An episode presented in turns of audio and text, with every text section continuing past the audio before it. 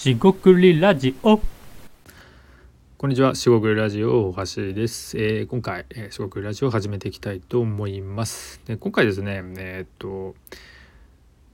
手書きで考える、えー手で考えるっていうことを、うんと前お話ししたかもしれないんですが、そのことについて、えー進行中ではあるんですが、ちょっとした、えー気になった点、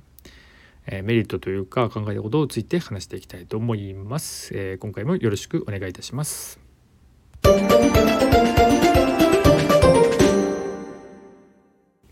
はい、しごぐりラジオ大橋です、えー今回ですね、手書きで考える、手で考えるというテーマで話してみたいと思います。これですね、前にお話ししたかもしれないんですが、まあ、手書きで考える、えーノートを買ってきて、まあ、ボールペンとかで、えー書いて考えるみたいなことを、ま特に今年に入ってですね、えー、といろいろやっていこうかなと思っています。で手で考えるっていうのは何かっていうのはちょっと説明が長くなるんですけど、まあものすごく簡単に言ってしまえば、えー、と頭で考えたりメモを書いて、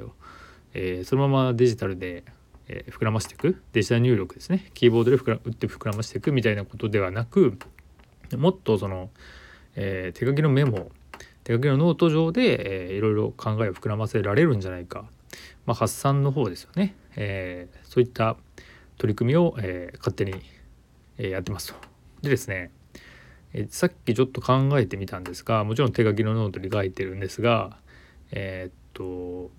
5つあります。まあ長いんですが、まあ、1個ずつそんな長くないんで、えーとあとかぶりというかダブりもあるんで、まあ、あのそのことについて話してみたいと思います。でまず1つ目ですね。5つありますが1つ目はまずビジュアルですね。えー手書きで書くんで、えーっとデジタル入力では入力しづらいようないわゆるこう例えば猫って言った時に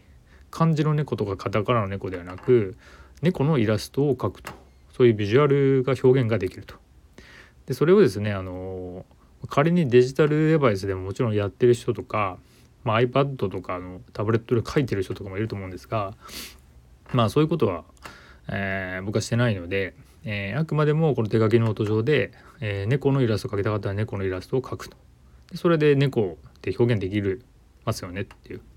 そういうですねビジュアルが、えーまあ、シームレス、えー特に、えー、と垣根がないと言いますかすぐに切り替えれることはこの手書きのメリットじゃないかなと思います。でここでそうすることでその思考が止まらないというか言語化できないとかビジュアル化できないとかそういうできないので表現できないっていうことを、まあ、減らすことができるんじゃないか。もうもう一つ言えばそのえービジュアルがあることで、えーより、えー考えているものを膨らませることができるんじゃないかっていう期待が今までやっぱりビジュアルってあんまなかったんで、まあ、スケッチしてるのもあるんですが、えー大きな影響になっていくんじゃないかなと思います。でもう一つ目はこれノートに書いてるんですね。でノートに書いてるのでパラパラめくるとまああんまり字が今綺麗ではないんですが、えー自分が考えた、まあ、痕跡じゃないんですが跡が分かるので、まあ肌感というか直感であこれ大事なことなんだなっていうのを結構振り返る機会になるのがちょっと面白いかなと思ってます。であと本読みのメモとかもやってるんですがこの場合ですね今までだと散らかってたメモがあの一応その継続してあここまで読んでるなとかここを気づいたなっていうのがえっと今までのデジタルメモとかで取ってたんですけどちょっとえーっと散らかってたんでそこが、えーとえーとうまく本読みに対してメモ本読みのメモがまとめられるとかいう意味では本読みにとってもプラスになるかなと思ってます。あとはこれは、えー、と身体性がありますがノートなんで、えー、と勉強をした時のノートみたいにその何冊やったとか分厚さとか、まあ、このノートの重さとか、えー、と本当にその字とか書いたものとかの筆跡さっきの2番目と似てるんですがそういったもので考えたっていうこう証明にはなりますよね。で別に証明が欲しいわけじゃないんですがそれって別に自分が思えばいいことなんでこれは全然いいことなんじゃないかなと思ってます。で最後ですね、えースケッチと同様ってことなんですがえっと自分がさっき、えー例えば猫の絵を描くとかっていう話をしましたがその猫の絵っていろいろあるわけですよね。で、えー、っと自分が考えた、え、もの概念とかひらめきとかアイデアがすぐにその手とリンクして、え、自由に手を動かせるかもしくは表現ができるかってことでこれはですねスケッチと同様で、えー、手で考えるっていうのも、まあ、トレーニングが必要なことなんだなと思ってますんでこれはもうちょっとやっていくと何か見えてくるかもしれないしのとトレーニング必要だなっていう